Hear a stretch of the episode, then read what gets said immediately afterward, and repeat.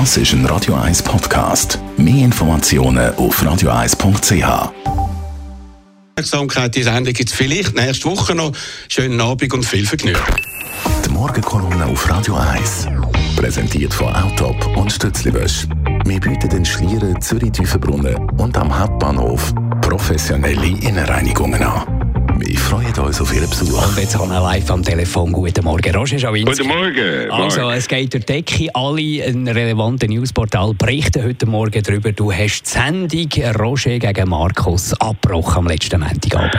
Naja, das tönt ja gut, ist aber leicht übertrieben. Richtig ist, die Sendung hat jeweils drei Themen, dauert ca. 22 Minuten und das hat sie auch am letzten Montag. Richtig ist aber auch, dass Ende abrupt war und dass ich in der Hitze des Gefechts gesagt habe, dass das vielleicht die letzte Sendung gewesen sein könnte und dass ich jetzt gar keine Lust mehr habe, weiterzumachen. Die Sendeform ist ja einmalig in der Schweiz. Eine Diskussion zwischen zwei Journalisten mit ganz unterschiedlichen politischen und gesellschaftlichen Meinungen und das ohne moderierenden Moderator.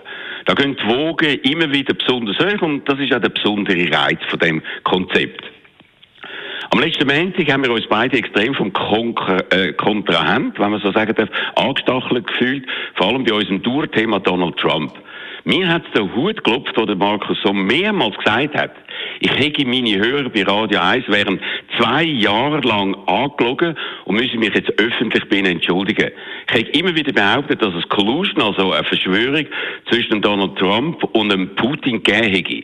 Ich habe dagegen gehalten und gesagt, dass ich zwar immer auf die dokumentierten und verheimlichten Kontakte zwischen den Mitgliedern von der Trump-Kampagne und Russland hingewiesen habe, was ja zu mehreren Verurteilungen und Anklagen geführt hätte, dass aber das definitive Urteil erst gemacht werden wenn der vollständige Mallerbericht vorliege. Das aber ist bis jetzt noch nicht passiert, weil es ja nur einen vierseitigen Brief von Bill Barr gebe, einem von Donald Trump eingesetzten Justizminister. Der Markus Somm hingegen hat immer felsenfest Trump-Thesen verbreitet, dass überhaupt nichts in dieser Sache vorliege, dass es eine Hexenjagd gegen den Trump sei, hat also ganz klares Urteil abgegeben. Am Montag sind wir uns wegen dieser Auseinandersetzung in geraten und sind uns gegenseitig so extrem ins Wort gefallen, dass ich irgendwann das Gefühl hatte, jetzt lange und die Zeit ist eh abgelaufen. Und das hat dann zu dem abrupten Ende geführt. Was natürlich viel Wunder nimmt, da wird mir immer auch wieder gefragt, wie ist eigentlich dein Verhältnis zu Markus Somm? Ja, man kann das als Hörer vielleicht kaum glauben, aber wir sind befreundet, ja, befreundet, laden uns gegenseitig zu Nachtessen mit Familien ein und haben auch dort angeregte, aber nie aggressive Diskussionen. Aber in der Sendung selber wird auch jeder von uns beides absolut Beste geben und das kann dann eben mal aus dem Ruder laufen. Zusätzlich ist der Rahmen von der Sendung zurzeit kompliziert. Sie findet nicht wie sonst bei uns im Studio statt. Da der Markus seit dem Januar in den USA ist, machen wir das über eine Internetleitung, können uns also nicht wie üblich in die Augen schauen und anschliessend einen Kaffee trinken.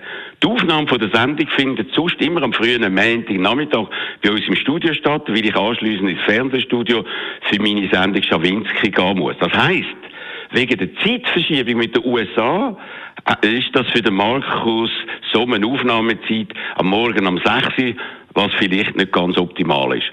Und zur aktuellen Befindlichkeit zwischen uns beiden, da würde ich auch immer fragen, wir haben uns anschliessend an die Sendung am Montag am Telefon ausgesprochen und dann kommt an dem Wochenende zufällig für einen privaten Termin in die Schweiz, sodass wir am Samstag ein längeres Gespräch führen werden, nicht über Leitung, sondern persönlich im Studio und ich bin überzeugt, dass wir uns dort finden werden. Es haben natürlich alle Angst, dass du die Sendung könntest absetzen. Ist schon mal passiert. Extrem erfolgreiches Format Roger gegen Roger und trotzdem hast du es abgesetzt. Ja, das hat zwei Gründe. Erstens ist der Roger Köppel vor vier Jahren in die Politik eingestiegen. Er ist also, es ist also nicht mehr eine Diskussion zwischen zwei Journalisten gewesen, sondern eine zwischen einem Journalist und einem Politiker, der auch noch Journalist ist.